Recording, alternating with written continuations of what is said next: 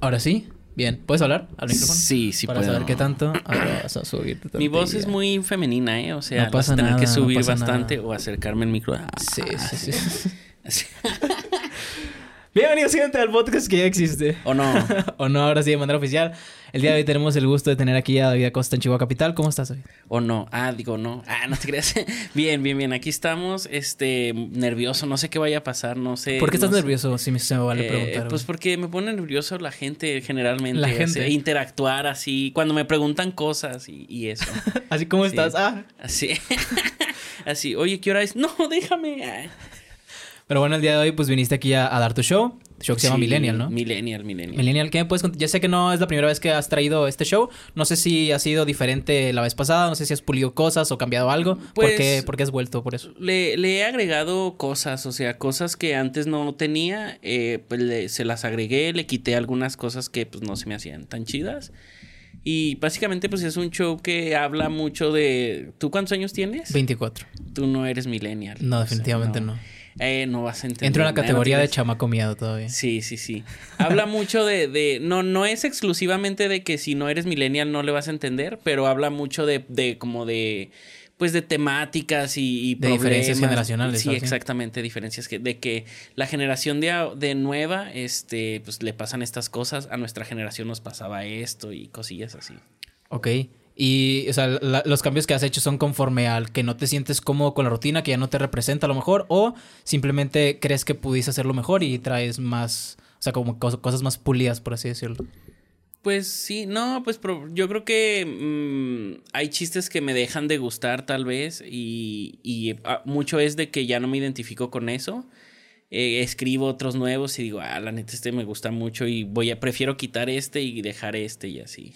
Ok, ¿y cómo haces para encontrarle el- la conexión? ¿no? O sea, porque entiendo que el show es como un rompecabezas, ¿no? Y que Sí. muchas veces también se presta para probar nuevo material en ciertos espacios, obviamente no al inicio ni al final. Este, y que muchas veces las piezas tienden a cambiar o a, a agarrar una forma diferente, pero el intercambiar una pieza se me hace como más crucial, ¿no? ¿Cómo es ese trabajo en, en tu comedia? Eh, es difícil. ¿O todavía lo sigues? ¿Cu- ¿Cuántos años tienes en, el- en la comedia para empezar? Voy a cumplir cuatro años ya en noviembre, sí, ya pronto. No, pues es que to- todo depende de, de cómo, o sea, muchas, muchos de los de lo que se me ocurre ya va pensado en que en va a ir en esta parte del show. O sea, ya es de que. O sea, lo nuevo. Sí, lo nuevo, lo nuevo. O sea, sigues completando el show. Ah, Pues Por no, así o sea, decirlo. ¿O pues cómo? se me ocurren cosas y digo, y esto quedaría muy bien entre Ah, esto y entre esto. Y digo, no, pues vamos a quitar esto que la neta ya no me gusta tanto, ponemos esto nuevo y, y pues ya. Ahorita que lo veas, a ver. Ahorita que lo vea, lo voy a, a ver qué te pasa. Ok, si quieres podemos si empezar más concretamente con el, el objeto de la semana. Que para la gente que es nueva en el canal, muchas gracias por estar aquí. Suscríbanse de una vez. Que ya les aparecieron como mil, mil clipsitos de que se suscriban, pero de todos modos se los recuerdo por si no lo han hecho. Aquí abajo hay un botón. Y denle like también. Eh, todos los objetos que ven aquí en el fondo del programa son objetos que atraen a la gente. Eh, muchas veces significan algo para las personas, muchas veces no, muchas veces se les olvida y me dejan algo arbitrario. Yo les invento una historia y ustedes nunca se dan cuenta, pero es parte del show, ¿no? Entonces, eh, me comentas ahorita que no sabías cuáles eran los, los objetos de la gente que conoces. Allá está el de Sí. Lolo atrás tuyo. Allá está. ¿El de quién? El de Lolo. ¿Cuál es el del- Ahí hay una. una un- unos bullets de un open mic que tiró. El. No veo. Ahí ese. Blanco. ¿Este? Ajá. Ah, qué bonito. Sí. Ah, yo hubiera hecho lo mismo. pero no. Pero no, yo soy original. dice. Sí. No, ¿Sabes qué iba a traer? Nomás que no conseguí papelería. Y voy, voy a llevarle una foto de mi INE. Una, una copia de mi INE. ¿Por? Nomás. por- Porque, pues, eh, te, primero te quería traer lo, lo otro que te decía, ¿no? Sí, que no sé si Este, puedes comentarlo aquí. Sí, pues era un. eh, para los que no sepan, no sé, quienes no me conozcan, estuve en un reality show, eh, por Sí. así decirlo, que casi nadie vio. Era. Eh, era como la casa de los famosos, pero sin famosos, ¿no? Básicamente. O sea, lo mismo. Eh, Sí, lo mismo. sí. Pero que nadie vio. La casa de los Ah, famosos sí lo vio la gente. Sí, sí, sí, claro. Eh, donde pues ahí eh, estábamos en una casa, Franco Escamilla nos mantuvo por un rato, nos enseñaron un poquilla comedia y había una moneda de cambio que eran los francólares y pues ya... ¿Habrá cuando- registro en internet de los francólares? Yo creo que sí, no sé, yo subí, hace mucho subí una historia, pero ya no creo que esté, a ver. De Frank Olares, mira. Frank Olares. Tal vez aquí no sale. ¿Es, ¿es exclusiva la moneda de la, de la Universidad de Loma? Frank Olares. Porque pues hasta el chiste de que es Francópolis, ¿no? La. Sí. La. Frank Hollywood. No, Frank Hollywood. No, no, no va a salir. Lastimosamente. Ah, pero mira, aquí estoy. Sí. Ahí en ese pequeño, así como el Mike Wazowski, ¿no? Así, Estoy, en la portada. portada. Esta era la final, mira, aquí estoy también. Sí. Mira, tal vez en una conversación ver. con el buen Juanpi puedo llegar a tener este Evidencia fotográfica sí, porque de una los vez, una vez este subí en una historia y él me puso, "Regálamelo." y le dije, "No." Lo estoy guardando por si me invitan a un podcast que sí existe o no. No, pues eh, eh, me voy a tardar mucho. No, igual no, en no pasa buscarlo, ¿eh? absolutamente nada. Pero- O bueno, mientras puedes platicarme del objeto que sí trajiste. Bueno, a- a- a- ahí, ahí va, eh, ahí va. Ok. Mira, espérame, deja ver Tin, si... tirin, tin. En el mientras, pueden irse suscribiendo, checar la mercancía oficial, que se encuentra en todos los links, Ahí va, que todos va, los links va, son mi. Instagram y mi Facebook. Ahí va, ahí va, ahí Pueden tirarme un DM si necesitan mercancía oficial. Eh, estos que están viendo aquí es mercancía. Estamos estrenando mercancía, por cierto. Estamos estrenando termos porque ya me cansé de no estar generando monetización con este canal. Bueno, que eso acaba de cambiar en el episodio anterior. Pero sigo sin estar aceptado por las normas de YouTube y así. No, No, pues yo creo que no se me va han autorizado ¿eh? mi esta. Entonces, para la gente que guste patrocinar este programa con alguna bebida alcohólica, eh, dígame si no, mientras vamos a usar estos termos porque no estoy como para andar regalando mención. Mira, pues esto es una foto de Alfred, de Batman, ¿sí? Para los fanáticos de Batman, ahí está. Eh, tengo una parte de mi rutina, un poema, donde ah, digo, ¿cómo enamorar a una fanática de Batman? Y hago varios jueguitos de palabras ahí. Este, hay un chiste que nada más puedo contar en Ciudad Juárez, porque hay un bar que se llama Freds. Ok. Freds y digo, te invito al Freds y luego muestro la foto de Alfred y ya, básicamente es Y la Pero como aquí no puedo contar ese Ajá. chiste, quité esa parte del poema y pues la foto de Alfred me sobra. Entonces, sí, tiene sentido. Y pero aparte, no sé, ¿eres fan de Batman tú? La verdad es que no, no tengo una afición específica por ningún superhéroe. Me acuerdo que de niño tenía una pijama de Superman que tenía velcro para ponérmela. Ah, yo también la tenía. ¿Sí? sí. ¿Neta? Sí, pero, Mira, pero la verdad cuento nunca... un dato curioso. A ver, fun cuando fact. un- en, en- cuando iba a ser el Día de Muertos o Halloween, no me acuerdo cuándo. En el kinder teníamos que ir disfrazados de algo y mi mamá me puso la pijama de Superman. O sea, no, no me compró ver. disfraz. Me compró, no, o sea, era, un, era Ah, como sea, una era fiesta de disfraces, sí, Ok. en- entre comillas. Y yo fui disfrazado de Superman, pero con la pijama, o sea, no con un disfraz de Superman. Durmió, durmió más tu mamá el día ese, güey. sí, Te levantaste con el uniforme puesto ahora sí. sí. No, no Pero mames. bueno. Bueno, pues fun fact. No, deja, déjale Tú, tú sí eres fan de Batman, me imagino, ¿no? O simplemente te pareció interesante el juego de palabras que podías hacer con el bar y... Me gustan mucho los superhéroes. O sea, en realidad, así como de que Batman sea mi superhéroe favorito, mm, eh, tal vez sí, un poquito. Pero yo soy más del lado de Marvel. Eh, Batman me gusta un chorro también. Me gustan mucho más Spider-Man. Este, podría ser que mi superhéroe favorito sea Spider-Man o Hulk. Pero Batman, pues me gusta mucho también. O sea, la primer serie así animada que vi de niño y que me traumó fue la serie animada de Batman. Y de hecho, donde sale este. Ese Alfred, ajá.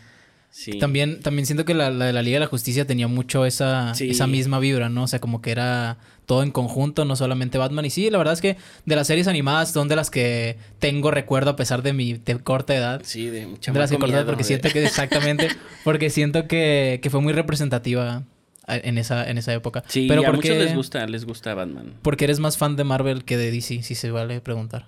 Eh, mm, híjole, esa es una muy buena pregunta. Yo también por las caricaturas, sí. Me, me volví muy fan de la caricatura de Spider-Man de los años... No, es que ya, ya esto se va a volver, meme, se va a volver bien virgen, ¿eh? La del no, meme la del de meme esta. es más vieja. Ok. La del meme es más vieja. Se va, a vol- se va a poner bien virgen esto. ¿eh? Soy muy fan de la caricatura de Spider-Man de los noventas. No sé si la llegaste a No me acuerdo, la verdad. Eh, es- Probablemente sí. Mira, aquí está tu, Ay, tu aquí canal. estoy. A ver. Suscríbase. suscríbete. Spider-Man Noventas. De esa mera, mira. Ok, sí, me acuerdo de ese Spider-Man. Esa, ese Sp- eh, me volví súper fan. Y de ahí este. ¿No es en la que tiene un episodio que al final se va con Stan Lee a... eh, sí, ese es el final de la serie. Sí, sí, sí, ok, ok, sí. Eso y luego eh, en esa misma época estaban los X-Men en los noventas. Mm. Ah, perdón, estoy eruptando como un cerdo. este, en... eh, cuando empezaron a sacar películas, también en esa época estaba, perdón, la serie de X-Men, no sé si llegaste. Y también me turbo traumé. Y luego ya cuando, como me gusta mucho el cine desde niño, o sea, las primeras películas de superhéroes bien hechas que hicieron eran de X-Men, de Spider-Man. Eh, la neta, pues las de Batman, las de Superman estaban medio piteras de aquella época. O sea, te ganó más por el cine Sí, en la decisión sí, de superheroidad Sí, que ya- por ya- las series ya o cuando, por los cómics. Ya cuando salió Christopher Nolan haciendo las de Batman, ya ahí mm, pues le agarré más algo. cariño a Batman, sí. Sí, y ahorita DC también está haciendo cosas muy perras como... Pues a muchos no les, no les gustó la de Flash, tengo que confesar que a mí sí me gustó bastante. Lo que criticaban mucho era la animación, ¿no? Que se veía muy, sí, muy se veía muy, muy, muy pitero el, el CGI. Muy pero- She-Hulk, el CGI, sí, ¿no? Sí, sí. Pero pues a mí me gustó, me entretuvo. eh, pues es que, no sé, los superhéroes también son para entretenerse. No, no, hay, hay mucho. Yo me considero un poquito mamador también de cine. Pero pues cuando se trata de superhéroes, no, No me hay que no, no mamar. no hay que mamar. O sea, son, son monitos de caricaturas. Sí, De entrada no son reales, seamos Sí, de, honestos. de entrada no existen los No superhéroes. están relatando una historia real. Tranquilos. Y, la, y se ponen bien intensos, eh, los fans, de que no, ¿cómo pueden crear esto? Y así, se ofenden mucho por, por si una mala película de superhéroes y así. Claro que también hay mucha basura, como las de Linterna Verde y, y Shazam 2. Shazam 2. Este, mucha. eh, eh, X-Men Wolverine Orígenes está culerísima, pero. Pero pues ahí, ahí estamos, ahí estamos, ahí está mira, Hay mi- peores. Mi, foto Así, de Alfred. hay mi foto peores. de Alfred. Excelente. Yo la verdad también tengo como que esa opinión de las de las películas. Yo, yo me considero más fan de Marvel por lo mismo, porque nunca me interesé por los cómics. Eh, hubo un tiempo que de niño sí leía una que otra historieta y de hecho compraba las estampitas de, bueno, las libretas con calcas de, de Uy, DC. sí. Y me acuerdo que yo las ponía en, un- en una esquina izquierda del cuaderno y dibujaba así en grande, como que le escalaba así. porque me gustaba mucho dibujar en Ah, ese entonces. Sí, la verdad, ojalá mi familia tuviera esos recuerdos, pero no creo. este. Y sí, vi, vi mucho de la comparación que se hizo, por ejemplo, con Spider-Man No Way Home. No, Sí. ¿cuál es la? Es la, de los tres, ¿no? Sí, sí, sí. Con Spider-Man No Way Home y con, y con Flash. Tengo un chiste en mi rutina de eso, vaya a verlo. Que vi que, que era como el fanservice en ambas, ¿no? sí. ¿Qué tanto, claro. ¿Qué tanto crees que se haya logrado o qué diferencia crees que hay entre esas dos películas en cuestiones de fanservice y en cuestión de, de historias de superhéroes? ¿no? Flash y de No Way Home. Ajá. Híjole, pues es que como fan, yo fui fan de Spider-Man, me, no sé, yo, yo sí fui de los que gritó en... eh, ¿Cuándo cuan- salió quién? Cuando salió Tobey Maguire, gri- y, y cuando salió Andrew Garfield también, pero me- más cuando Menos. salió Andrew Garfield, un sí. poquito menos. Sí. ¿Te gusta más el Spider-Man de Toby? Sí, sí, sí, pues es que millennial. Es el, es el canon. No, a mí también no me gusta más el de Toby. Este, sí, fue, fue, sí fue algo como que me... Yo creo que es mucho mejor. Es que las dos, la neta, si, si ya me pongo crítico y mamador, así como, como muchos, te podría decir que la- las dos son muy malas películas. Este, Las dos que. La de Flash y la de Ah, No. Way Home. Este, la diferencia con la de No Way Home es que como tuvo más fans, o sea, honestamente la- el cine de Marvel ha tenido mucho más fans que el cine de DC. O sea, los fanáticos del cine de, de Spider-Man o de Marvel en general son, son cualquier gente, o sea, mucha gente que ve películas o que no ve películas. Y con las de DC, nada más son fanáticos los que son mamadores de DC Comics, o sea... O sea, el puro gremio de cómics. Sí, sí, sí, sí. Lo- eh, DC Comics le habla mucho a sus fans de los cómics y todo. Y la neta, pues le funciona muy bien y jala muy chido porque aparte, pues también es un chingo de gente, ¿no? Pero siento que como, como fanservice, sí funciona mejor la de Spider-Man porque, no sé, pega más a los recuerdos y a la nostalgia. Y, y es un crossover mucho más grande, ¿no? Porque son tres Spider-Mans y lo aparte todos los villanos, este... Y está bonito, está bonito. Cuando se muere la tía May, alerta de spoiler. Alerta de spoiler. Cuando sucede el evento canónico. Sí, sí, sí. Este, un gran poder conlleva una gran respuesta. No mames. Me voy a poner a llorar otra vez ahorita. aquí. Sí, la verdad sí me rompió a mí en esa, en esa etapa. Y esperemos y, y el Spider-Man de Tom Holland ya agarre tu rumbo. Porque es lo que le criticaban todos, ¿no? De que no, pues es que está bien niño y se la pasa pegado a su papá, el, el Iron Man. ¿no? Sí, no, pero ahora, ahora termina, termina bien trágico. O sea, nadie se acuerda de él. Y. Ay, no sé, bro. Pues es que no, ya es- me gustan los superhéroes. no, ya te vi en los comentarios. ¿Quién es ese pendejo acá que solo fue a hablar ¿Quién de Spider-Man? de? Spider-Man? No, no, de hecho, un saludo al Meni Chacón que anduvo ya por aquí. Él es muy, Sí. muy fan de Spider-Man, así turbo, turbo fan. Es mamador Yo creo que más, más fan que yo. O sea, sí. sí tuviera una crítica muy... Sí, yo creo que sí. muy yo creo que él diría cuál es. Yo diría, bueno, ya ahorita ya te puedo decir, ya, ya nos metimos acá tú. Sí, ya. Eh, la mejor película de Spider-Man es la de. No he visto la nueva, la de Across, eh, Across the a- Spider-Verse. Across the Spider-Verse. No la he visto todavía. Pero la primera, pues es muy buena. Es muy buena. La primera de Toby. O la No, primera, de, esa de, de Miles ¿cómo Morales. se llamaba? Eh, Into the Spider-Verse. Esa mera. Es la de Miles, ¿no? Sí, o sea, la primera de Miles. Porque yo también, o sea... Sí, ¿no? O sea, es donde sale el, el cerdito y sale la robot. Sí. Ok, ok, Sí, ok. sí, sí. Y sale el... ¿Cómo se llama el, el villano? Eh, pues es el Kingpin. En Kingpin, Simón. Sí, sí, sí. A mí me gustó mucho, o sea... eh, Bueno, antes y un después, las primeras de, de Tobey Maguire. Excepto la 3. Ahí sí fue como... ah. Sí, fíjate que le guardo también mucho cariño a esa película, ¿eh? ¿A la Porque fue la primera vez en toda mi vida, sí, en toda mi vida que fui al cine solo. Ten- tendría que como 14, años, 12 o 3, no sé, por ahí, está en la secundaria. Y fui solo y pues fue una experiencia. Como había visto ya las otras y aparte Venom me gustaba un chingo. Yo sí, yo sí como que defiendo un poquito esa película, aunque hay mucho y, y es muy mala, o sea, ya, ya la he visto un millón de veces y es muy mala, pero le guardo como cariño por, porque, Por el personaje. por- no, porque la vi solo en el cine, o sea, estuve ahí yo sentadillo, este, solito, así, emocionándome solo y así. Y aparte ver a todos los villanos juntos es como que Sí. causaba algo, ¿no? Es como... Sí, no, sí era la primera ¿qué te va a película con varios villanos, sí, cierto. Fue muy transgresora en ese sentido. También siento que tiene villanos muy icónicos esa, esa película en sí. Y luego la, la venganza de Harry. También como que significaba algo porque tenían una amistad muy profunda. Claro, güey. Eh, a mi Harry ahí en esa... Híjole, es que tú abriste ya una caja que Sí, no, sí, que no vas sí, a poder adelante. cerrar. Ah, en esa película Harry se me hace bien extremo, así. O sea, es... a- eh, a mí cuando un personaje que pues durante varios tiempo es bueno y, y tiene su lado oscuro y así, eh, eh, encuentra como que ese lado oscuro y, y agarra ese lado oscuro, eh, me mama, o sea, y me gana. Y cuando el Harry ya se vuelve culero que se acuerda de todo y le pone una trampa de que Mary Jane ya no te quiere, perro, y así. Se me hace bien, Bien sucio. bien sucio. Así como, por ejemplo, voy a hablar un poquito de Harry Potter. y ya. Dale, dale, dale. Sí. O sea, para eso es este espacio, para que la gente escuche cosas, escuche Este, historias y te eh, conozca también. A, a mucha gente, yo no soy, o sea, so- me gusta mucho Harry Potter, no soy mamador No de, eres Potterhead, de libros acá, ajá, de mucho- no, es que li- en el libro, uff, es porque en el libro muchos, que hizo una transfóbica. acá, ¿no? muchos libros, muchos este defienden más, muchos critican la película del Príncipe Mestizo porque el libro es el mejor libro, ¿no? Para todos.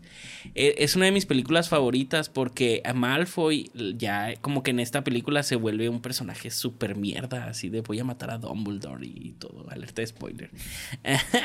Digo, también ustedes, no mames. bueno, o sea, sí, ya es película como de hace como de 20 Sí, sí. años, sí. Sí. Pero bueno, ya. Este, hay Harry Potter y Spider-Man, me gusta. Ajá. Pero, o sea, ¿por qué mencionas el personaje de Malfoy? Porque tiene una similitud con el personaje Sí, de sí, Harry. de Harry, exacto, de que es como, bueno, no porque Harry sí era su mejor amigo y... y Ajá, no- era diferente. Malfoy siempre fue Malfoy mamoncillo, siempre pero fue nunca había pasado, nunca se había pasado de verga. Pero ¿no? nunca, nunca lo habíamos visto como que en ese lado así turbio. Porque muchos decían, no, es que el mierda es su papá. Y, y, y acá Sí. de que, de que Malfoy pues, hace cosas. Está muy buena, está muy buena. Sí. Totalmente.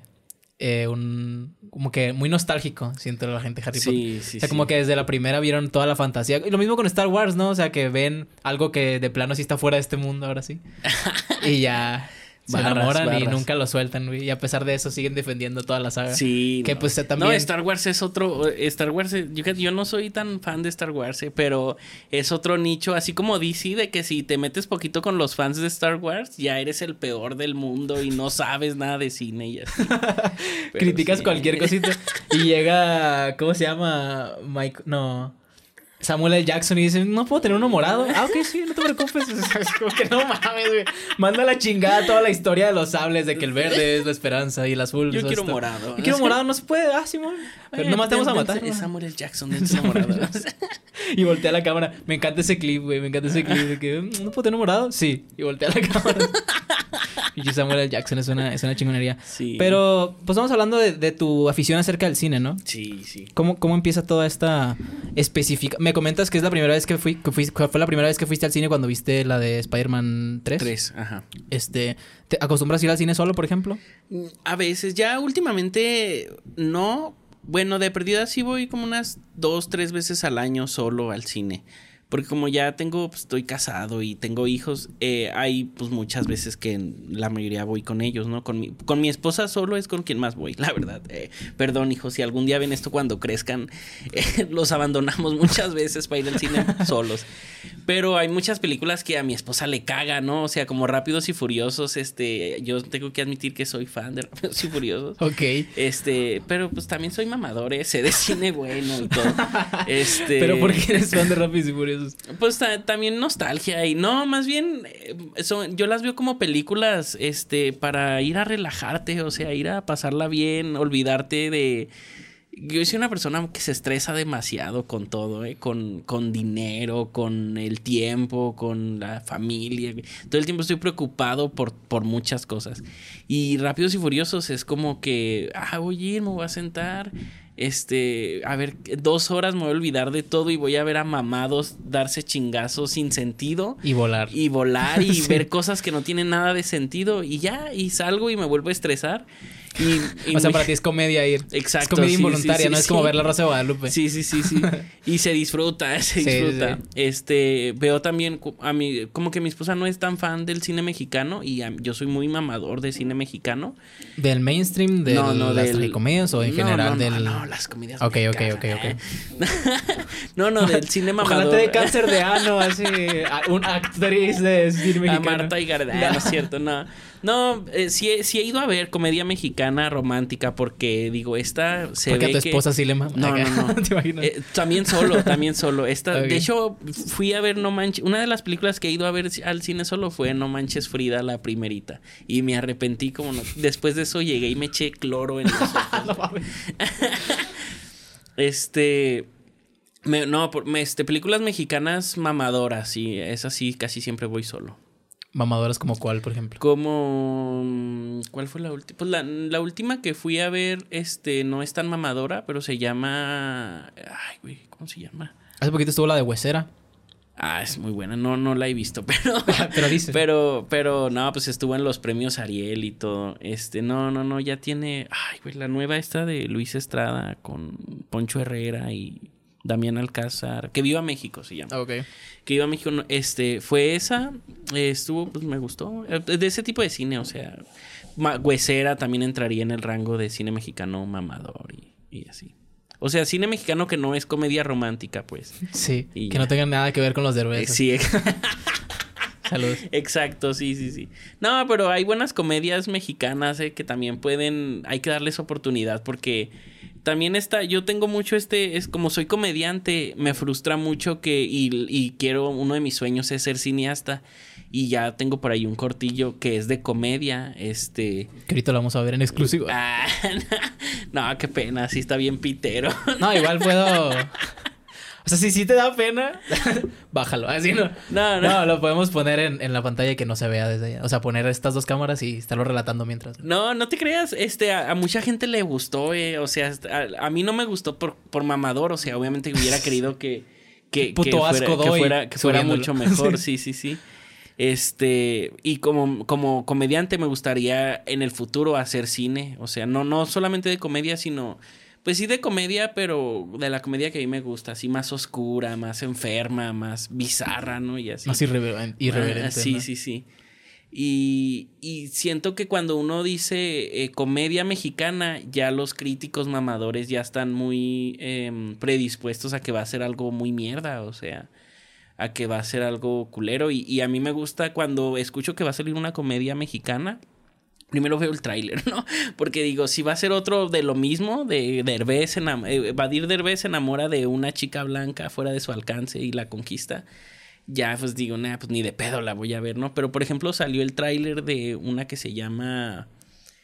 Ay, Welcome al Norte, no sé si han visto o se han topado el tráiler por ahí. Es este Silverio Palacios, que es un Mm, a ver, ¿dónde? ¿Vieron Matando Cabos? No sé si has visto Matando Cabos. Bueno. O sea, sí, la verdad es que soy la peor persona para hacer referencia de películas porque he visto las menos películas posibles en mi vida. bueno. Por eso me interesaba mucho hacer este, este programa también porque siento que puedo aprender mucho. O sea, se va, se va a sentir muy de maestro, alumno. Ah, nah, yo tampoco sé nada. Porque ¿eh? sí, estoy en blanco, güey. Nah, yo tampoco sé nada. Pero no, Will Como el Norte es... Bueno, Silverio Palacios es un actor mexicano chaparrito, bigotoncito, muy chistoso.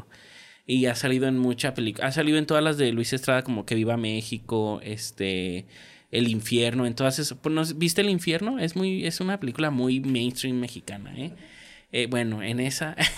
es, es, bueno, Silverio Palacios es un señor que no es de Yucatán para nada. Así explicándome todo. El cine es.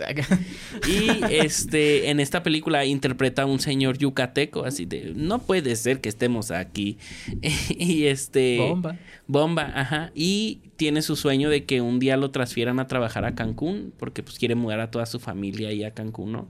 Y lo transfieren a Tijuana, que él piensa que Tijuana es el lugar más peligroso de México y odia a Tijuana con toda su alma y no se quiere ir y la película va de eso, nomás y ya. Ok, de todo el transcurso.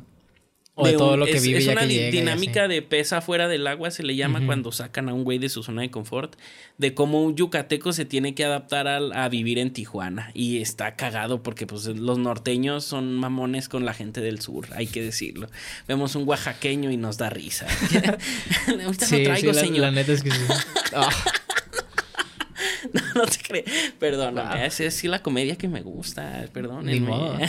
pero bueno, ¿pero dónde nace tu, tu afán por el cine? me, me ah, salté mucho, pero Perdóname, perdóname. Y es que yo también me pongo a decir mucha. No, está bien, para eso, para eso, es el host, para regresar a la gente. Mm, yo tenía un tío, todavía lo tengo, eh, pero ya casi no convivo con él este, que eh, tenía un, una caja de VHS así enorme y un día me prestó esa caja, vi un chingo de películas de, tendría que como nueve años más o menos.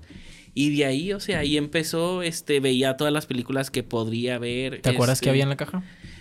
Había mucha película de niños. O sea, yo creo que yo creo que sacó las prohibidas, ¿no? O sea. Ok. yo creo que le quitó a la caja las que. Las ¿Me pasas otra, porfa, mientras? Sí, no, yo también. Ahí. A ver, yo te sirvo mientras tú sigues platicando. Este, la, la que. O sea, películas de niños en el sentido de Disney. Uh, sí, ahí vi, ahí vi todos los clásicos de que Disney. Que tengo entendido que Tarzán fue la primera de Disney que viste. ¡Órale! Este, este vato me acosa. Ah, ¡Qué bonito! Nadie me ha puesto tanta atención en la vida. Primer fan. No, pues es que yo hago mi tarea, no como todos ustedes. Sí, no, Tarzán fue la primera película que fui a ver al cine en toda mi vida. Ah, ok. Pero no eh, fue la primera que viste aquí. No recuerdo, no recuerdo. ¿O eso fue ya después de que tú fueras al cine por primera vez? Yo creo que fue después. Yo creo que fue después lo de la caja de películas. Ok. Este. Vi. Ahí vi todos los clásicos. De, vi Aladdin, vi La Sirenita. Vi Blancanieves, El Rey León, todos los clásicos de Disney, ahí los vi.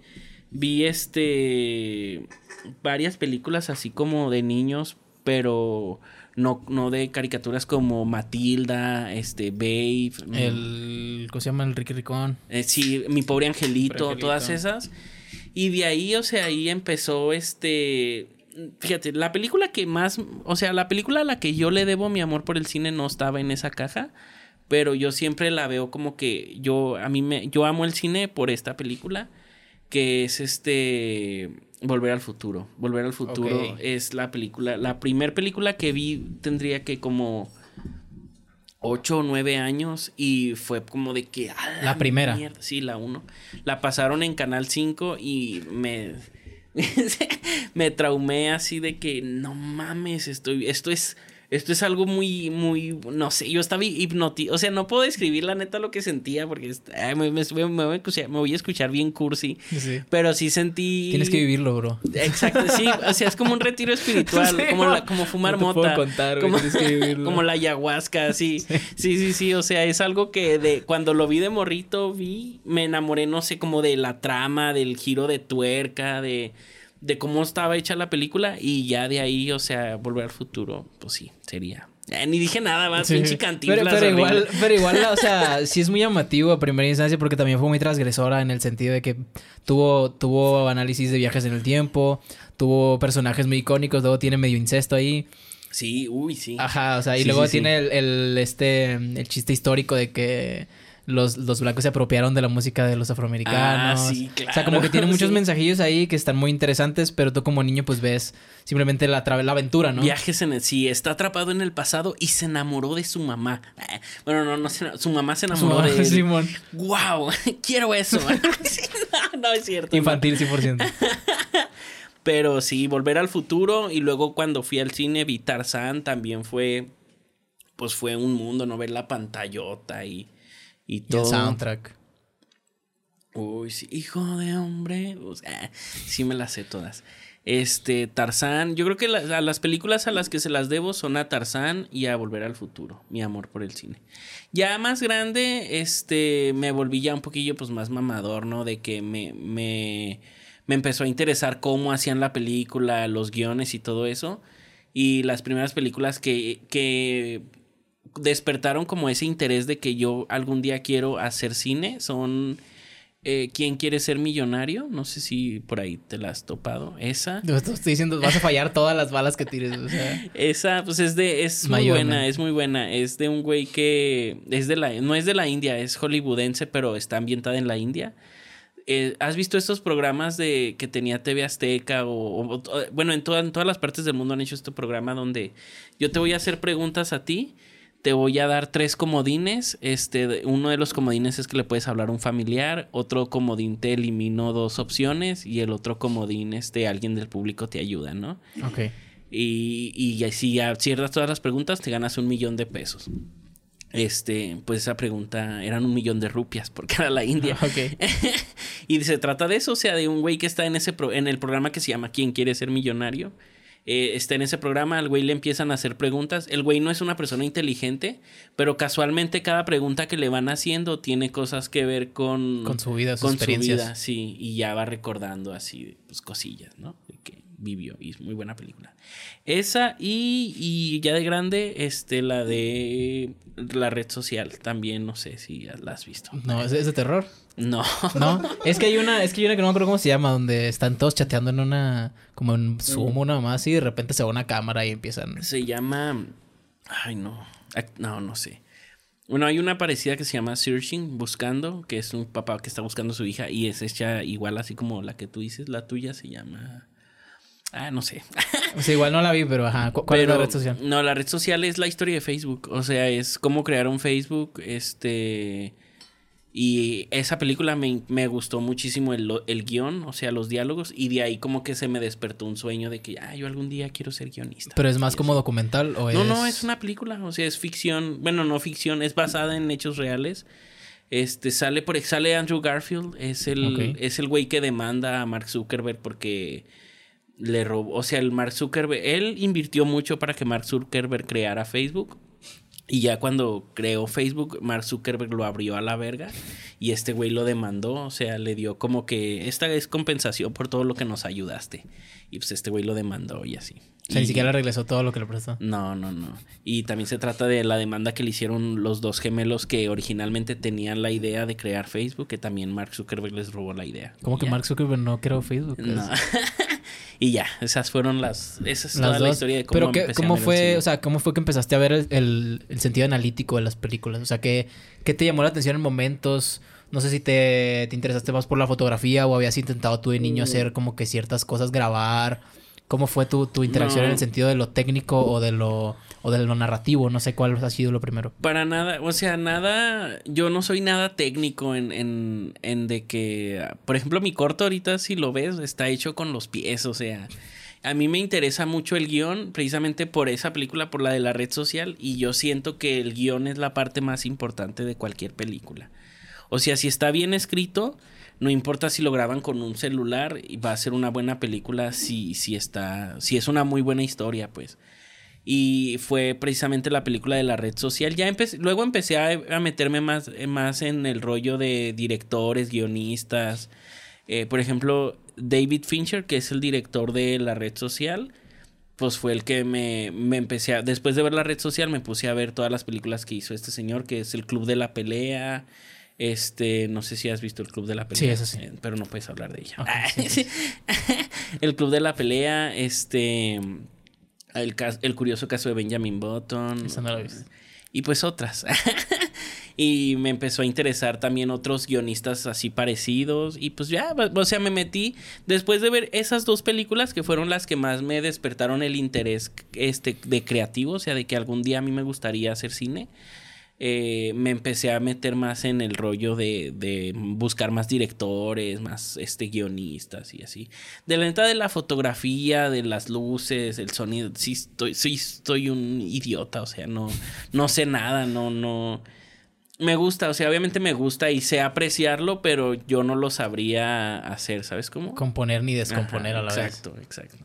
vez. A mí lo que me interesa, pues, es el guion y, y ya. ¿Dirías que es diferente en la comedia? O sea, algo bien escrito va a pegar independientemente del delivery.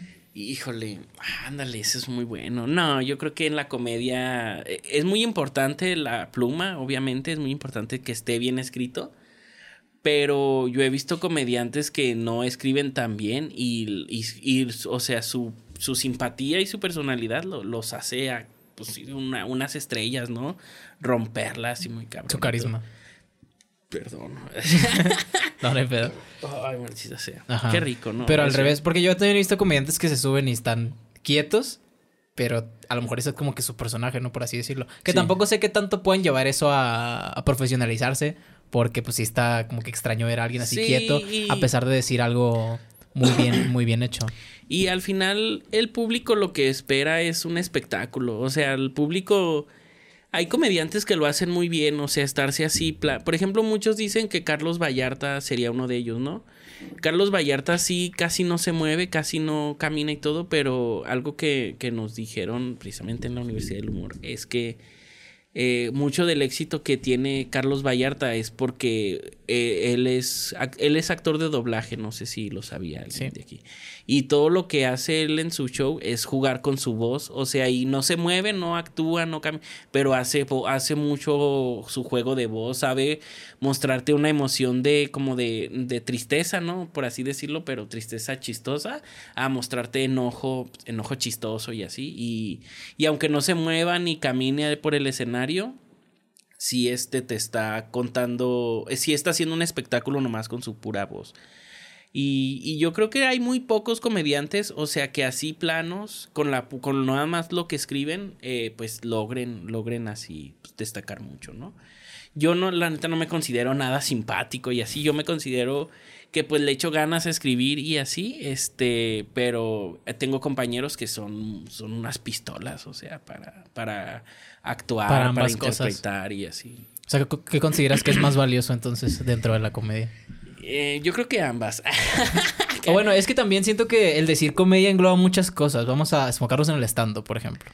Pues es que el- stand-up, el stand-up como tal, eh, es. El stand-up no es más que otra forma de hacer comedia. Y el stand-up es comedia de autor. Ahí, eh, para el puro stand-up, pues sí es importante la pluma, o sea, es lo más importante para poder escribir.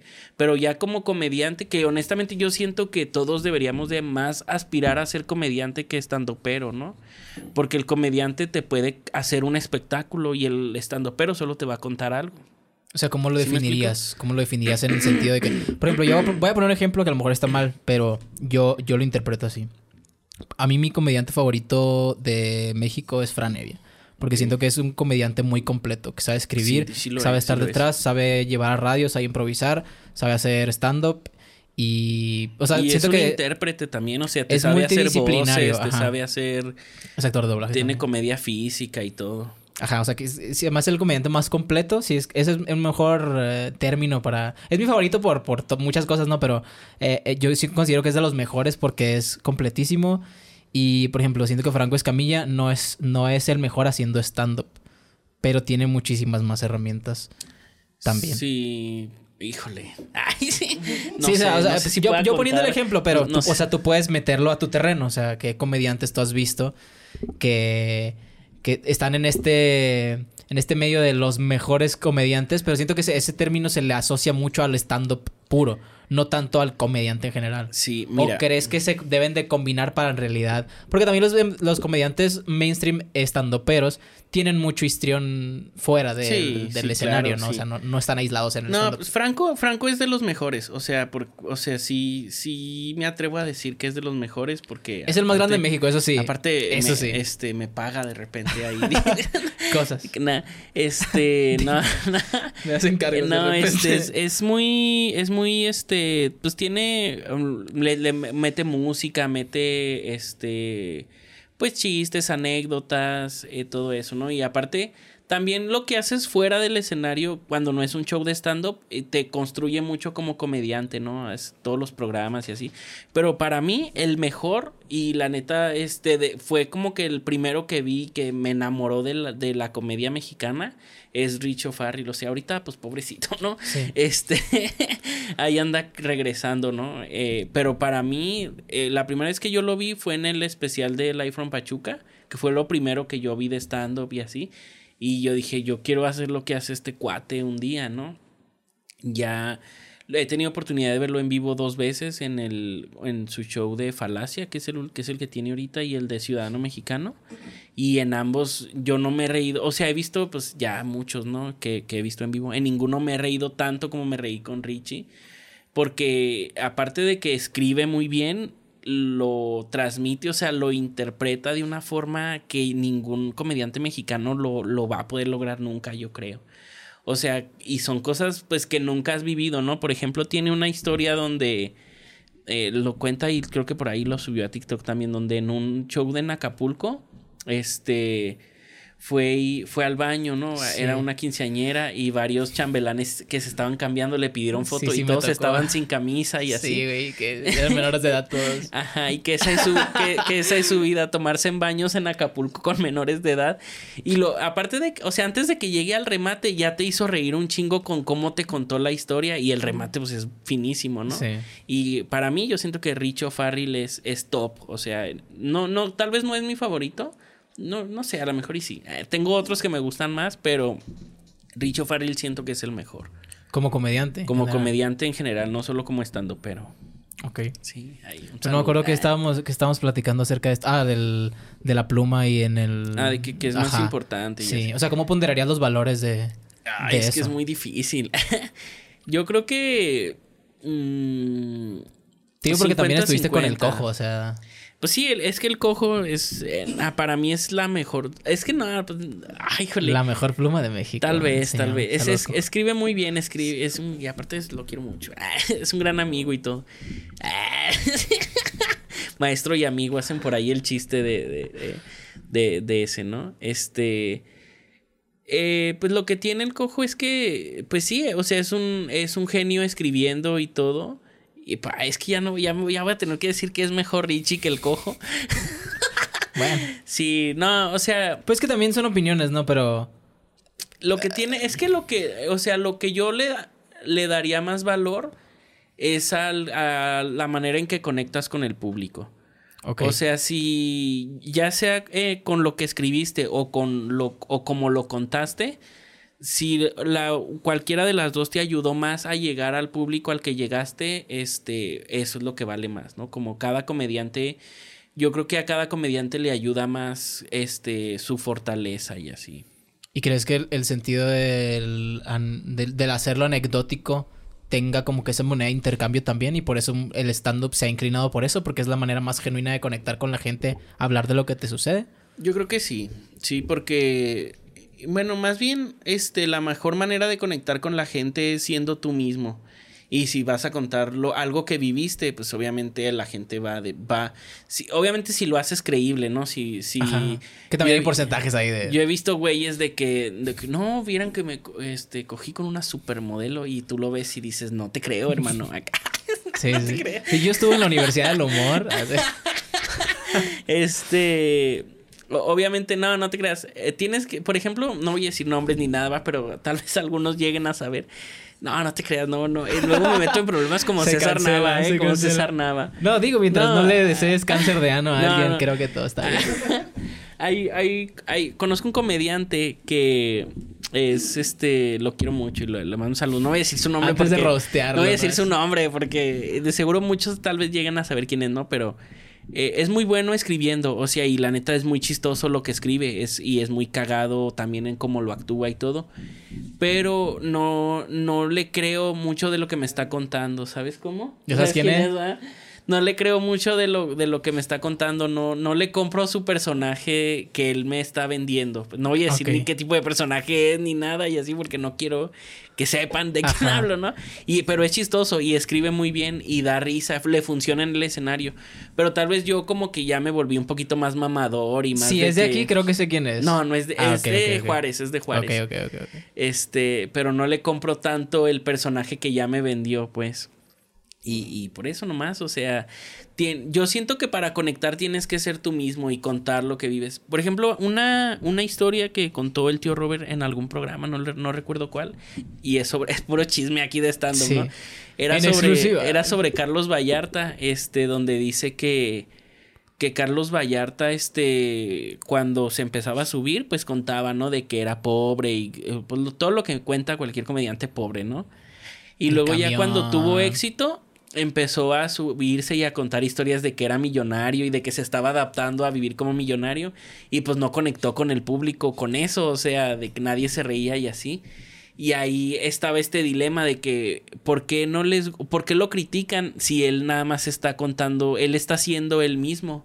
O sea, no nos está contando mentir, no nos va a poner, no se va a poner a contar de que es pobre si ya no es pobre. ¿Sí me explico? Sí, es como lo que dice Franco también, que ya no puede ponerse a contar chistes que van a empatizar a lo mejor con la juventud, porque pues el güey ya no se ve, o sea, ya no vas a, ya no vas a, ya va a hacer sentido que te cuente anécdotas de ligue o cosas así, o de que se fueron unas pedotas, porque pues es Franco Escamilla, o sea, ya, tiene dos hijos, ya está grande. ya le da un infarto, ¿no? Exactamente, y creo que es bastante válido y por eso la gente empatiza mucho con él, porque siempre ha sido honesto consigo mismo. Sí, sí, sí. Sí, de, de hecho sí, o sea, el éxito de Franco yo se lo atribuyo en la comedia, en el stand ¿va? En la comedia. en, el freestyle también, o sea. sí. No, no, no, o sea, ya como, como comediante, como empresario tal vez, este, pues se lo atribuyó a que ha trabajado mucho y así. Pero lo creo que el, primer, la primer viralidad que pudo haber tenido Franco fue porque él era muy auténtico. O sea, él también pasa esto con el Capi Pérez, con la Mole, que son personas que arriba del escenario y abajo son ellos mismos. Y la neta, muchos, yo admito que batallo, o sea, batallo mucho. Para ser el mismo siendo, bajando del escenario. Sí, porque abajo del escenario soy, soy más serio, la neta, o sea, soy más, sí, sí cotorreo con los compas y, y así pero mm, un poco introvertido tal vez. Y en el escenario pues trato de, de como que, pues uso mucho el humor negro, es, me río de cosas pues culeras y así. Y pues ya últimamente trato ya de, de contar más este, cosas personales, de que cosas este no no pues sí cuento anécdotas desde que empecé no y todo pero me refiero más a no quiero ya mostrar este personaje de que yo, no, yo soy un irreverente, digo cosas culeras, sino de que me gusta reírme de cosas mierdas, pero también soy inseguro y soy, soy tímido, soy lo, nervioso. vaya. O sea, antes sí, era así. En tus inicios sí era como que. Sí, de que me vale, revolucionar la comedia. Sí, de que. De que. Vivimos en ah, una muertas de Juárez y así. O sea. sí, yo hace poquito también probé a tirar chistes de, de eso.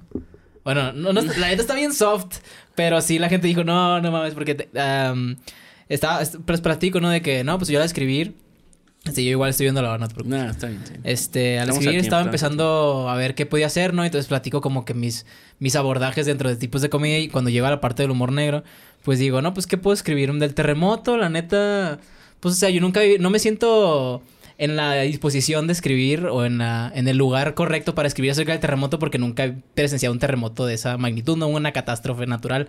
Yo soy los mochis y ya lo máximo que tenemos parecido al terremoto pues fueron dos culiacanazos, ¿no? O sea... Y luego digo, pues viviendo, viviendo aquí eh, un año en Chihuahua, pues lo único que tiembla son las mujeres cuando van a Ciudad Juárez. Y ahí fue cuando la gente dijo, oh, ya. Está, bonito. Está, está, bien, bueno, ¿no? está bueno. Aparte, pues es verdad. Sí. Seamos, honestos. No, seamos honestos. Yo, yo tuve pues una cancelación, sí, ya por ahí. ¿No será por este chiste? No, es, tuve otro, tuve otro. Ah, ok. Que aquí este video pone chiste sobre muerte de Octavio Caña. Ese ni siquiera soy yo, ¿verdad? Sí, sí, no eres tú. Eso es lo que, lo que va a dar atención. Es, un es una cuenta que resumió tu chiste. Así pasa siempre. O Pero sea, bueno, vamos a el, el de Franco, el de... Bueno, bueno, poquito... Este, nomás el del El de, no sé si llegaste a ver el del arremedador, el clip de donde estoy arremedando. Sí, sí, claro, el de la final. Ese se hizo súper viral y, y a mí nadie me siguió. O sea, lo compartió un chingo de gente de que este güey se la mama y así. Y yo, cada que me lo topaba en TikTok, eh, pues síganme, ¿no? Y pues no, pero. pero Borrando bueno, comentarios. El de Octavio Caña Ajá, es una gran historia, ¿eh? Fue muy... Bueno, voy a subir. No van a escuchar ustedes, no, pero bueno. Oct- Octavio Paz. Sí, sí. Y ya toda la gente, sí. No voy a... Bueno, vamos a quitar su, su mención porque te video. pero sí, no, no sé si quieres empezar a hablar por la Universidad del Humor, ya que abrimos aquí el- Eh, la brecha. Ay, ahí está mi corto, mira. Sí, sí, sí. Ahorita, ahorita terminamos con eso, ¿sale? Eh, nada, pues fue una. ¿Cómo, ¿Cómo empezó todo? Pues yo me topé por ahí el, el clip, ¿no? De que Franco, voy a hacer como una especie de la, de la academia, o sea, con, con comediantes y así. Y yo siempre había dicho, eh, ay, me mama, a mí me mamaría estar en un lugar como la academia o así, o sea, siempre decía eso. En un reality. Y, y pues apliqué, o sea, mandé mi video, este, por obra del destino, quedé en la, en la audición, que era un show que iba a tener él en el Foro Didi en Monterrey, y de ese show iba a elegir a la mitad. Y ya, este, volé a Monterrey, no nos pagaron nada antes ¿En de qué ir a consistía la Monterrey. audición? Disculpa que te En cinco minutos en el Foro Didi, o sea, con No, no, la, la- el... ¿El video? El video, ajá. Era un, también manda Igual. una rutina, o sea, man- Parece que ya tenías tres años, ¿no? O así. Sí, Tres sí, y sí, medio. sí. Mm, iba a cumplir tres años en, en noviembre de ese año. Eh, mandé mi video que todavía me acuerdo hasta qué chistes eran. Eran este. Hago, hago como una lista ahí de frases de películas. Este. Sí, la de Yo Stop. Ese mero que. De hecho, ahorita lo voy a contar. Así que Ok, ok, ok. no te, no te spoilees. Digo, dije el remate, pero no dije el chiste. Ese, eh, cuento ese, cuento. Creo que nada más pasaron ese y por ese pedacito, pues me agarraron en la audición. Fui, quedé, limpias. ay, conté. De hecho, este clipcito que vimos de Octavio Caña es precisamente de la audición de, ese día. Conté eso y ya. O sea, entré, nos quitaron celulares, todo contacto con el exterior y me la pasé llorando 50 días. No manches, o sea, no podías días. usar el teléfono en 50 días. No, en todo lo que duraras allá adentro. Que el, el reality duró 50 días y no lo usé durante 50 días. ¿Por? O sea, porque O les sea, quitaban no, todo. No, no, pues porque era para darle como más credibilidad de reality, o sea, de Mm. que van a estar aquí encerrados y solo se van a concentrar en aprender comedia. Eh, no van a saber nada de lo que opine el público de ustedes. Era básicamente era por eso, o sea, no, ustedes no van a saber quién es el favorito, a quién quieren más y todo. Y pues ya, o sea, empezó la historia. Lloré mucho porque pues, es que extrañaba mi casa, extrañaba Sí, mi pues, no familia y, y- y, pues, soy una persona bien sentimental. Y... ah, perdóname Sí, otra vez. Sí, es mi manera de curar la peda. Este, no, lloraba mucho porque, pues es que es un lugar, aparte de que yo soy su- súper sensible, si lloro por todo. Eh, es un lugar donde emocionalmente estás muy débil, o sea, estás lejos de tu familia, no tienes celular. Y luego el que te metan con gente anónima así de la Sí, o nada sea, y tener que hacer una hermandad es como complicado, ¿no? Estás solo y pues sí, yo lloraba mucho. me- yo era de, débil, o sea, a mí me decían algo mi- a mis compañeros de que no mames, quítate. y, y sí, güey, lloraba mucho. Este, pues ya con el paso del tiempo me fui, a- me fui adaptando poquito. Eh, les agarré mucho cariño a todos, a todos. Eh, Ana Guzmán, le mando un saludo si me está viendo. Fue como mi hermana de allá adentro. Este, pues a los demás también. no, pues al oso bipolar también, a Edson. De hecho, a Edson es con el que más he, he con- con- platicado y convivido con Edson. Este, ya afuera es con el que más he tenido contacto. Y pues ya, o sea, pasó el tiempo, eh, pues conocí a Franco, que conoce como comediante, la neta, conocer a Franco sí se ve como un escaloncito, o sea, hay que... Te, hay mucho mamador también de que, no, pues lo critican mucho y, y así. Yo, tengo, o sea, lo respeto demasiado, o sea, para mí pues es un Sí, es maestro. una institución, no Y mames. aparte creó Salud, por favor. él, él es el, la neta, él creó el todo, mucho de la industria del stand-up se le debe a Franco Escamilla. Sí, la verdad es que vino, vino Mario Ortega, perdón que te interrumpa, pero le hacía la comparación yo de que está extraño porque siempre vemos a la capital como la, la ciudad donde suceden todas las cosas y el hecho de que la gente de la capital se esté moviendo a Monterrey para poder hacer su propia escena, eso dice demasiado de todo lo que Franco está haciendo, ¿no? Sí.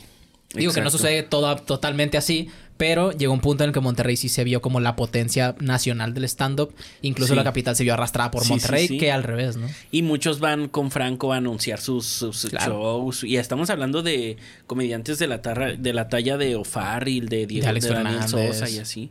Sí, sí. O sea, comediantes que no necesitan anunciar, que tú dirías que no necesitan anunciar shows, van ahí con él y, y aparte el cuate, eh, o sea, muy fuera de, de- como figura pública, más bien no tanto como comediante, pues el cuate ha estado en, en ha compartido pantalla, ha entrevistado a, a Dal Ramones, a actores de Hollywood, ah, no sé, como Eugenio Derbez, no, ah, no sé. No, de hecho creo que con Eugenio Derbez nunca ha estado. No, pero aparte de comediantes, eh, músicos, raperas, Sí, estado lo de. Matiz, este, raperos, freestylers, eh, gente poderosísima en redes como el, hasta, eh, muy, muy, o sea, gente de muchos, como Luisito, pues, o sea. Sí, sí, sí. Sí, pues ya se metió en todo, o sea, con su sea, programa de sobre Cerro García. Sí, Desde el, Cerro García, el cual- que por cierto soy escritor de ahí. Desde, desde el Cerro de la Silla, pues ya se prestó a colaborar todavía más con la gente y con Tirando Bola también. Sí, sí, sí, sí. Y pues el cuate, la, la o sea, la ha sabido, la ha sabido hacer. Ha sabido ¿no? hacer el, el Y- marketing, ¿no? Y como yo, o sea, como persona, llegar a estar, de, por ejemplo, llegar a estar en un programa que hizo él, pues sí se siente, sí se siente un, un Sí, la paso muy sí. grande, o sea, todavía no soy famoso, síganme ahí, pero... Los dos que me ven. no, pues te ven dos más que a mí. Este... Yo sí. te voy a ver, no te preocupes. Yo te tengo que editar esto, güey. que- Y, y pues ya, o sea, ahí, ahí empezó la Universidad del Humor y la neta me siento muy agradecido con, con haber estado ahí. Sí se siente como una hermandad y como pesado cuando van saliendo. Con algunos. ¿O qué tanto...? O sea, sí, sí es complicado estar en un reality en general. Sí, es, es pesado porque son personalidades muy diferentes y luego... Fíjate que tiene, tiene un, un algo a favor, que como son comediantes, como so- todos somos comediantes, hay muchas cosas que nos podemos tomar con humor que en otro reality tal vez no, No habría, no- la, no habría- la moneda de intercambio esa, ¿no? ¿no? Y, y por eso, por ejemplo, fue mucho más, es mucho más exitoso los realities que no son de comedia, porque pues si ves, a, más si ves a personajes quebrarse de verdad, este, horrible, culerísimo, ¿no? Acá, este, eh, pues todo es comedia, o sea, como todos somos comediantes, o sea, había veces que eran las nominaciones, ¿no? Eh, se supone que las nominaciones no, no te tienes que decir quién, a quién nominaste y así. Todos terminábamos diciéndonos, o sea, por el chiste, ah, por eso te nominé, perro. Así, o sea. y, y pues estaba. Eso, eso era lo bonito. Lo, lo feo es que. Pues como. Como duró muy poco. O sea, te, te encariñas mucho y pues van saliendo. Este. Pues sí, te quiebra. O sea, sí, sí extrañas, ¿no? A la gente y todo. Y ya. y ya. Ahí lo, ahí lo cierras. sí. No, pues sí, o sea, pues tu pregunta era esa, ¿no? O No, sea, sí, de, pero- de cuánto, cómo te duele. O sea, que, la- que fuera lo que más te llevaras de esa experiencia en general. Porque siento que también, como comediante y como persona también, o sea, el hecho de, de estar ahí, de ya creer, o sea, una, que ya te suceda, ¿no? Que te digan el sí, luego ya estando ahí, creértela, y luego, ¿qué pasa después de? O sea, siento que esas son las tres etapas que, que suceden. No sé cómo hayas vivido Lo que eso. más me llevo es este. eh, que, que yo antes, ori- o sea, ahorita que retomando mucho, lo, retomando un poco lo que decíamos hace ratito. Yo antes decía, no, yo quiero ser estandopero. O sea, es mi meta ser estandopero. Y ahí aprendí que el stand-up nomás es, es, es una un medio. forma de hacer comedia, pues. Pero el comediante es alguien mucho más completo. O sea, y yo es lo que quiero ser. Quiero, quiero tener la capacidad para algún día poder improvisar muy bien, hacer voces, este. Me gustaría en algún momento actuar, la verdad. Y, y, pues, o sea, crecer, ¿no? Más. No, no, no nada más pararme en un escenario y contar una historia, sino eh, cómo voy a contar esa historia. O sea, usar todo lo que pude haber aprendido para poder contar, pues, esa historia. ¿Y cómo se sintió tirarle el roast a Franco Escamilla dos veces? Eh, muy divertido. Bueno, bueno, Sí. según yo fueron dos, no sé si ha habido otra. Sí, sí, fueron, fueron dos muy buenas. ¿Cuál el de. ¿Cuál es? cuál Porque una sí fue un roast roast, donde dijiste Franco, amigos, son... Ah, sí. ajá. No, y... y- la otra fue el del arremedador, ¿no? Tengo. No, en el de. En no el de la gatada de vatos hubo otro. Que era. Hijo, ah, cuando estoy haciendo una lista de cosas que están muy separadas. Cosas que están muy separadas. Y empiezo a decir: los ojos de Yami Roots, los ojos de Alexa. eh, Checo Mejorado y la fama. Este, y luego digo, Franco Escamilla y sus verdaderos amigos. Así, o sea, e, es, también me gustó, me gustó. Pues se siente pues divertido. O sea, rostear a un grande, pues está chido. O sea, ¿qué, ¿qué, más puedo decir? Me gustó, lo disfruté y pues gracias por la oportunidad. pero nunca, sentiste como que el temor de qué podría pasar. No, no. ¿O te gustaba sentirte vivo así? Sentir algo. No, yo creo que el, el no, no creo que él se fuera a ofender. O sea, porque, pues, es un roast y sabe, sabe cómo funciona y todo. ¿Te revisaban algo antes? O sea, todo era previo. Todo era, todo era. Ahí en el momento. Lo, que, bueno, sí, los chistes de Rose sí te los revisó, pero no él. Te los revisó el profe de Rose, que era el chaparro. O sea, mm. para ver si de verdad, de verdad vas a contar eso porque no da risa. Sí, ok, ok, ok. Nomás te lo revisaba a ver si daba risa. Sí, era así de, directo. Ajá, sí, sí. te lo revisaba si era bueno, no si. No, es que eso no porque se va a ofender. pero solo fue el, de Roast, o sea, no era el profesor fijo. Eh, él era el profe de Roast, el chaparro. Este, lo, te revisaban la rutina el cojo feliz, o sea, cuando la ibas a presentar te la revisaba pues antes, antes en la clase del cojo lo había unas partes donde muteaban el reality y en, esas partes te revisaban la rutina y así. Ok, entonces sí estaba muy completo. Pues te la revisaba no para que. No, es que eso no lo puedes. No, nunca te censuraron. Sí. O sea, a mí nunca me censuró. Yo conté el chiste de, los bebés del ABC. O sea, sí. nunca te censura nada. Tú puedes contar lo que quieras, pero te lo revisan con la intención de darte ideas de que, mira, esto podría funcionar mejor si lo cuentas de esta forma y así. Te, te enseñan más técnica que, sí, sí, sí. que censura. Sí, exacto. No, no, no, nunca, yo nunca me sentí. Bueno, sí te censuran en el hecho de marcas. Mm. O sea, de Domino's Pizza, no podíamos. No, A veces llevaban pizza y le tapaban así con una pantalla, con una hoja. Como yo aquí. Si usted. Acá, Si usted quiere patrocinar este programa con una bebida. Es lo, único que censuraban, pero en sí, este. De nunca hubo límites. Nunca nunca. Ustedes pueden decir lo que quieran y, así. Pues eso, eso estaba chido. Ok. ¿Y qué sentió ya casi ganar? Pues o sea, ¿sí, te sentiste, ¿sí te sentiste como que podías ganarla? No, no porque en la final me puse muy nervioso. O sea, sé que en, en la final... En la parte del stand-up. Sí, en la final se dividió en sketch y stand-up, ¿no? En el sketch, la neta, sí me fue muy chido. O sea, ahí está el, el arremedador. Sí, me encantó el remate de las copias, güey. Ah, sí. Estuvo bien verga, güey. sí, este, eh, ahí está. En el sketch, en el sketch sí me atrevo a decir, eh, tal vez ya voy a sonar acá muy... Sí. Joder, es cine de que pinche David se le subió, ¿no? Pero en el sketch yo siento que sí fui el top, ¿no? El que, el que se llevó ese En la en el stand up sí me puse muy nervioso, o sea, y el oso bipolar llenó el bar, o sea, el mucho comediante de la Ciudad de México viajó a, a Monterrey a por, el oso, por el oso bipolar y se llenó de, de, mucha gente de Ciudad de México y, mucha gente de Ciudad de México reventó con el oso bipolar y, nadie fue de Ciudad Juárez a ir a ver. ¡Qué chingas! Bueno, pues no sé, alguna. O sea, ¿tenían permitido, por ejemplo, viajar tu familia a ir a verte a, los shows? Sí, sí, tenían permitido, pero no tenían dinero. No tenían dinero, bueno. Es que no hay, no hay dinero en Ciudad Juárez, al parecer. Solo hay maquilas y del ríos. Y burritos. Y ya.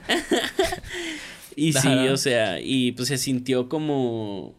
Como este pues que este, sí, sí pude haberlo hecho. O sea, si tal vez, tal vez no me hubiera puesto tan nervioso, este, hubiera estado bien, muy relajado en la, porque estaba yo, yo creo que en ningún, en ningún show me he puesto tan tenso, este. Pero ni siquiera por lo que te fuera bien en el sketch, en el sketch, te, te dio como esa seguridad. Lo que pasa es que, eh, no sé, sí, o sea, el sketch me hizo sentir muy chido, ¿no? Me fue bien y todo, pero ya estando arriba, o sea, se me olvidó que el sketch también contaba.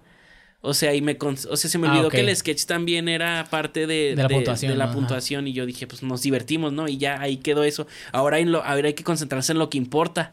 Y ya mientras llegaba el, llegaba el momento, yo me empecé a sentir muy, muy, muy tenso. Y siento que hubo, hubo varios momentos en los que me trabé al hablar y todo. El material, la neta, considero que pues estaba, estaba decente, ¿no? Porque pues era, muchos eran chistes que ya he contado en otros lados y han funcionado. Eh, pero sí, o sea, yo siento que me restó puntos el, lo que me trabé, los nervios y así. Y, pues por eso. Se sintió.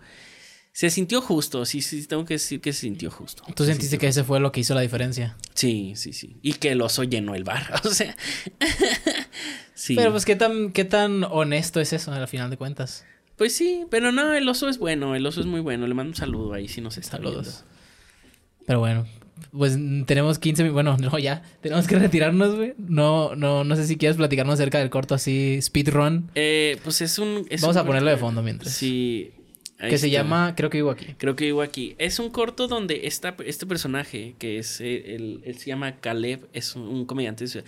Me gusta hacerlos con puros comediantes de Ciudad Juárez porque. Hay que porque, apoyar pues, hay que apoyar y todo. Ajá. Él despierta de un coma. eh, eh, ahí está despertando del coma, Sí. ¿no? Y va. Va a su casa. Está muy mal hecho porque, para empezar, si hubiera despertado del coma, no tendría barba ni bigote porque en el hospital te rasuran. va a su casa, que es esa casa, y ya no, o sea, se da cuenta que él ya no vive ahí.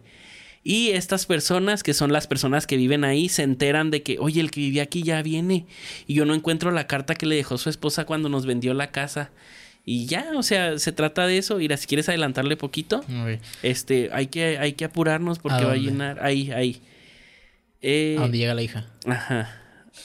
Llega ella, que es la hija de él, que es Brian Espinosa, un comediante de Juárez, que pues, es un compísima, que tengo un podcast con el que se llama Mi Vato y Cuentos, y el vato pues es muy bueno actuando y, y siendo chistoso, ¿no? Sí. Y ella le dice, mi novio me quiso y lo mató. No mames, pendeja, ¿y ahora qué hacemos? No, pues Sí. hay que enterrar el cuerpo. Y que me llama la atención que siempre se ve la muerte como algo muy banal en el, en el sketch. Sí, es un corto. En, el, en, el, en el corto, perdón, sí, sí. En el, capítulo sketch, de La sí. Rosa de Guadalupe dice... Ah. Nah, no te en el apures. corto. Igual yo sé que está, que sí parece sketch. Sí, pues es que es una sátira, es una sátira de, de cómo. Ay, ya bien mamador. Sí. Pero bueno, van por él a la... Van por él a la cajuela. Y luego se sortean quién entra por... Ah, ¿Por sí, qué? por, por. Es que A la dicen. tienda. Dicen, no, pero sabes que hay que ir por unas bolsas de basura porque si no vamos a hacer un cagadero de sangre. Pero tú te bajas a la tienda, ¿no? ¿Cómo me voy a bajar yo si estoy despeinada? Dice ella. Pero en Pero realidad, está llena en de realidad está llena de sangre, sí, sí, sí. Y él dice, pero yo vengo en chanclas, estúpida. y ya, o sea, van, lo entierran. Eh, luego se llega el otro cabrón, le dice, oiga, yo viví aquí, ¿dónde está mi esposa, mi hijo? No, ya no viven aquí.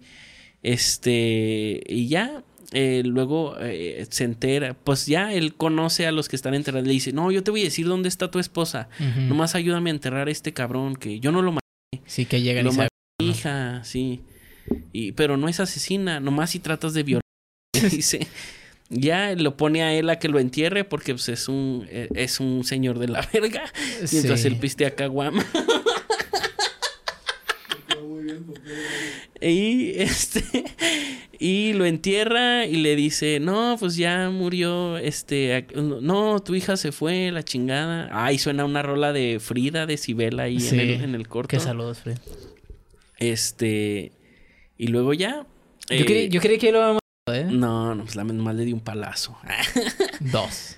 Y, y- y ya le dice, este, no, no, no hay pedo, así, así pasa. Uno hace cosas por los hijos muy grandes. Yo estoy enterrando a este cabrón que a mi hija. Nos miamos en su cadáver.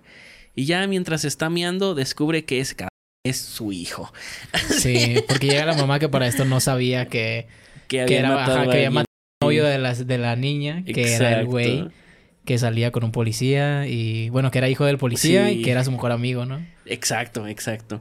Spoiler alerta. Sí, Ya al final. esa, esa parte donde es que a mí me mama. O sea, o sea, pa' que- o sea no me gusta Joder, casi nada, cine, pero, pero me gusta mucho de que él esté orinando a su hijo cuando se da cuenta que es su hijo. Ese tipo de comedia me gusta. Y porque dejaste el detalle de que se dejara la orina al final. Porque suena bien bonito. o sea, Wow. suena muy épico. Este. Y ya los hotcakes es un rolling gag que pasa todo el, el corto. Y pues ya, está, está medio pitero, pero no sé, a ver, tú, tú, A mí tú, me gustó, la verdad. tú que ya lo viste completo. Ay, sacó el- No había visto esa parte, güey. Sí, saca hotcakes, le dice. eh, no, pues mi esposa al final sí me hizo hotcakes, chingatelos. Y le- ah, bueno, sí, los hotcakes se mencionan. me quedé pensando, ¿no te habrás miado en tu hijo? Así, y ya Ah. en eso termina.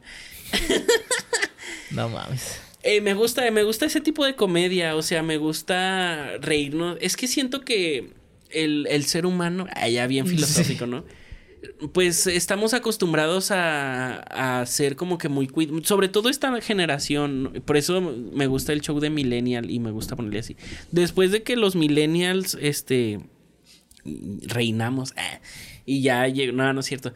O sea, después de que eh, empezó los, empezaron los millennials y luego la nueva generación y la nueva generación y así, todos a partir de los millennials ya queremos ser más deconstruidos, más de que no hay que hablar de estos temas porque el público se va a ofender, no hay que hablar de tal porque el público es sensible y a mí yo, no sé, creo que que eh, pues está chido, o sea, está chido reírse de, de, lo peor porque pues de alguna manera aparte de que lo expones o sea, expones que existe existe Una problemática. Existen güeyes que quieren violar a sus novias y existen novias que matan a sus novios que los que las quieren violar.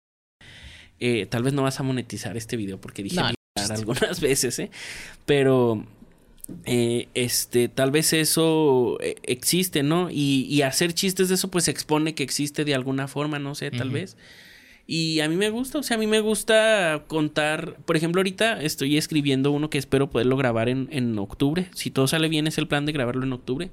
Que se trata de un güey que es un papá de la verga, o sea, es un papá de que, de que, oye, tú le prometiste al niño que lo ibas, o sea, son papás divorciados, tú le prometiste al niño que lo ibas a llevar a la playa. Ay, no mames, ¿cómo lo voy a llevar si no tengo dinero? Y no nos prestará tu papá y así. Este, y el güey de la nada se encuentra una maleta con un chingo de dinero y nunca le pasa por la idea de llevar a su hijo a la playa, o sea, es lo último que piensa y pues de ahí, por ahí va. También es, es una premisa. comedia mucho poquito oscura y así. Ok. Me parece muy bien, pero bueno, ya tenemos que despedirnos sí, de lastimosamente. Hecho, sí, porque ya, este... ya, ya, ya, tengo ahí... Esta... Una recomendación así en chinga.